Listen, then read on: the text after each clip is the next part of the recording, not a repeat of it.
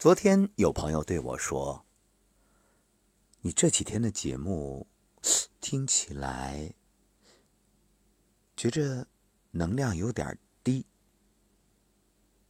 也就是说，好像没有以前那种声音疗愈的感受，总觉着你是在赶。”我内心赞叹他的感悟力，是的。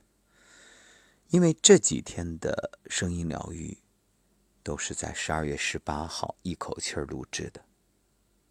那一天，当我登上游轮，原本计划着在五天四夜的时间里，可以望着大海，看着天上的云和海中的浪，为大家悠然的录制节目。传播旅行的美好。没想到选择的流量套餐不能登录网页，也就意味着在这几天的时间里是无法录节目的，只能登录微信。于是我就利用刚刚开船、还在国内的那一点时间，录制了十二档节目，四天，一天三档。因此，匆匆忙忙的录制里，这声音疗愈也少了平日的悠然。好在我回来了，一切回归正轨。今晚的节目，我特别要发给那位朋友，请他听一听。还敢吗？应该不会了吧？说到敢。你会有什么样的感受呢？我会想到导游，导游拿着旗子，不是在前面引，就是在后面赶，这是中国式跟团旅行的特色。到一个地方，快走快走快走，抓紧抓紧抓紧！是，这也难怪啊，每个地方留出来的时间都太有限，因为购物太多了，所以大家真正。能够用来欣赏风景的时候，总是不能真正悠然悠闲，只好徒留遗憾。那还有一个感，是父母对孩子的教育，好像总有一些家庭是要不断的催促孩子赶紧写作业，赶紧快一点儿。所以有一篇文章叫《牵着》。蜗牛去散步，告诫各位家长，对孩子不要总是催促，是要按照孩子的节奏，慢一点，蹲下来。那么这些说法我都认同，但是还有一个概念，今天我们却想谈一谈不同的看法，那就是关于快乐教育。也许你是一位家长，恰好听过这个词，那你是怎么理解的呢？钱文忠教授说：“凭什么教育是快乐的？我实在想不通，教育怎么一定是快乐的？教育里面一定有痛苦的成分，这是不言而喻的。但是我们现在的教育主体思路却是对孩子不停让步。”给孩子更多的快乐，给孩子更多的游戏时间。那天底下哪有这样的教育啊？今天我们要聊的这个话题，即使你现在还没有孩子，不是父母，你也应该好好的听一听，思考一下，因为它不光是关于教育，它其实是关乎每个人的人生、前途、成功或者失败。比如你是一个创业者，那你现在要考虑你的创业究竟是为了快乐，还是为了成功？再比如，我每天给大家谈养生，那你觉得养生是该快乐，还是该设定目标，有计划的前行？好，我们先把这个话题放在这儿，咱们先来说关于快乐教育。二零一九年长沙的一档节目《歌手》，最后歌王冲刺夜，如愿拿到冠军的刘欢，在谈到自己女儿的时候，总是不免流露出一丝可惜。他说：“我女儿的音乐品味挺高的，我有点后悔，在她小时候没有强迫她学音乐，因为她的音乐感悟力特别好，有时候还会给我们挑刺儿。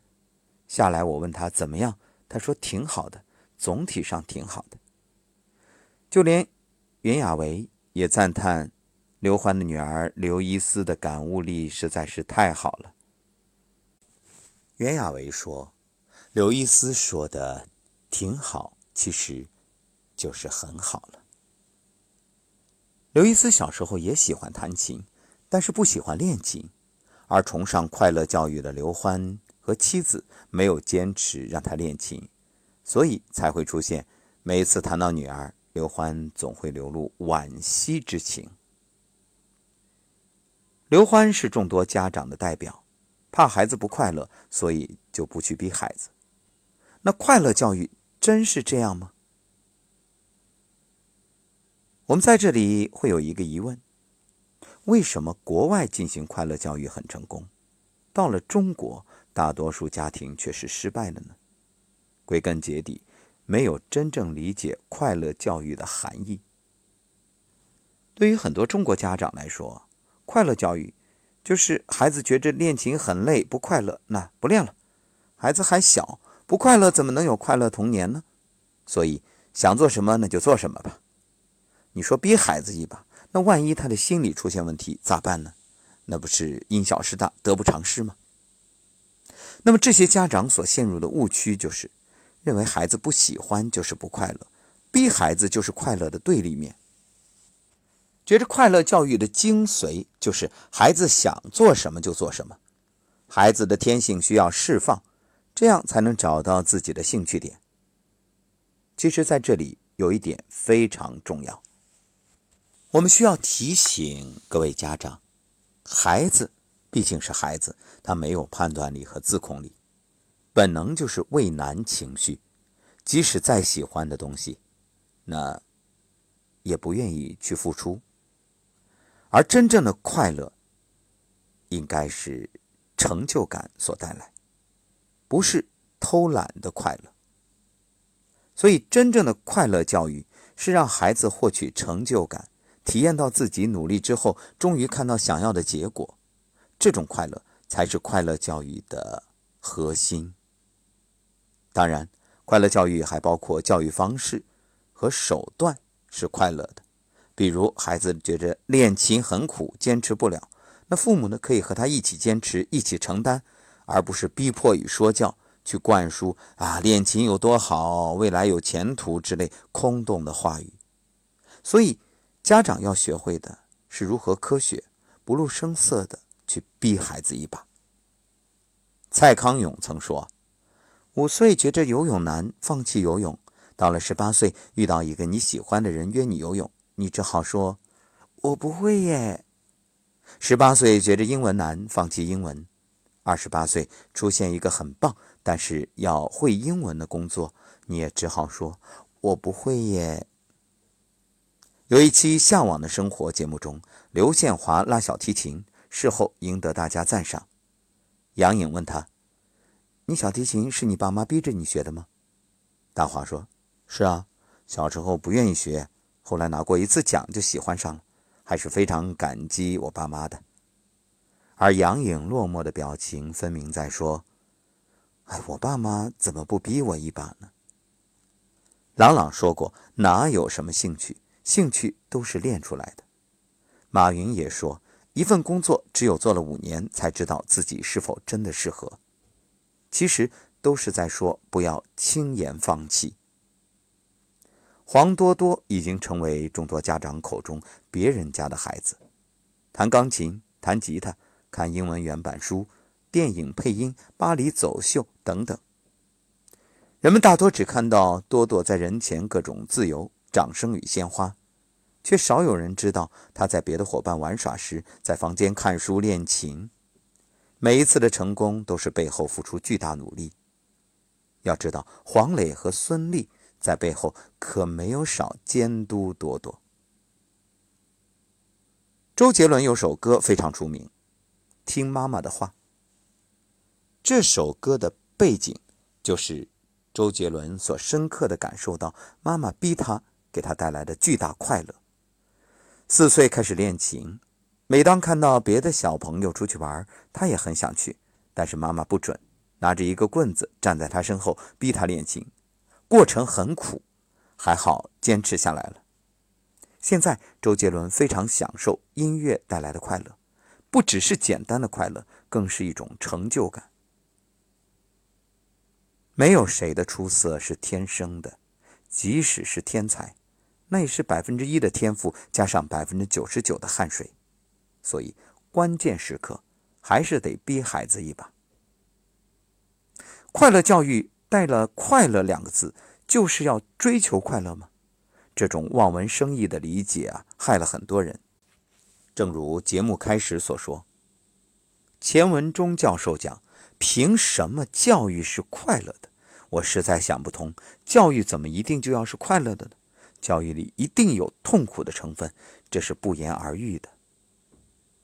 可现在我们国家的教育主体思路却是对孩子不停的让步，给孩子更多的快乐，给孩子更多的游戏时间。那天底下哪有这样的教育啊？比如高考，想想看，那些如愿考上大学的学子，是不是很快乐啊？努力了多年，终于有了果实。那么在此之前，他们其实每天都很痛苦，挑灯夜读，没有寒暑假，没有节假日，连吃饭都和打仗一样，十分钟解决。那再想想那些落榜者呢？我们当然不是说落榜者这辈子都没出息，不是。他可能失之东隅，收之桑榆，但是至少在考完试这一刻，他是失落的，对不对？所以，那些平时痛苦但是金榜题名的学子，他们的快乐不是及时的，而是延续了好多年。要知道，一切能让人获得短暂快乐的东西都是有毒的，所以千万不要让孩子陷入其中无法自拔。二零一六年之前，日本也是推行宽松教育，就是给孩子减负，结果培养出来的孩子是不负责任、逃避困难。日本用了几十年的时间，证明这种教育是错误的，所以到了二零一六年的五月十号，日本宣布将实行去宽松教育，朝着教育强劲化的方向发展。即使是推崇快乐教育的西方国家，教育过程也是痛苦的，所以根本没有纯粹的快乐教育。有一本书叫《刻意练习》，其中提到，心理学家本杰明·布鲁姆曾管理一个研究项目。这个项目呢，研究不同领域和行业中许多杰出人物的童年，结果发现，这些杰出人物在孩提时代，父母曾想尽各种办法防止他们半途而废。是的，这才是你要真正关注的背后隐情。原来，快乐教育也要在关键时刻推孩子一把。父母之爱子，则为之计深远。快乐教育的目的。是让孩子获得更深层次的快乐，而不是任由他发展。所以，如果你不能真正理解快乐教育的含义，不如踏踏实实的教育孩子。那么，我们再来说说快乐养生。什么叫快乐养生？不是说，哎呀，随便吧，我想吃什么吃什么，我怎么高兴怎么来，而是你能够通过自我管理、有效控制。让自己获得健康，获得自由，获得真正的快乐。所以，如果你觉得站桩很苦，不愿坚持，那我只能说，你很难享受到因为站桩而带来的身体健康、心灵自由那份真正的快乐。你觉着呢？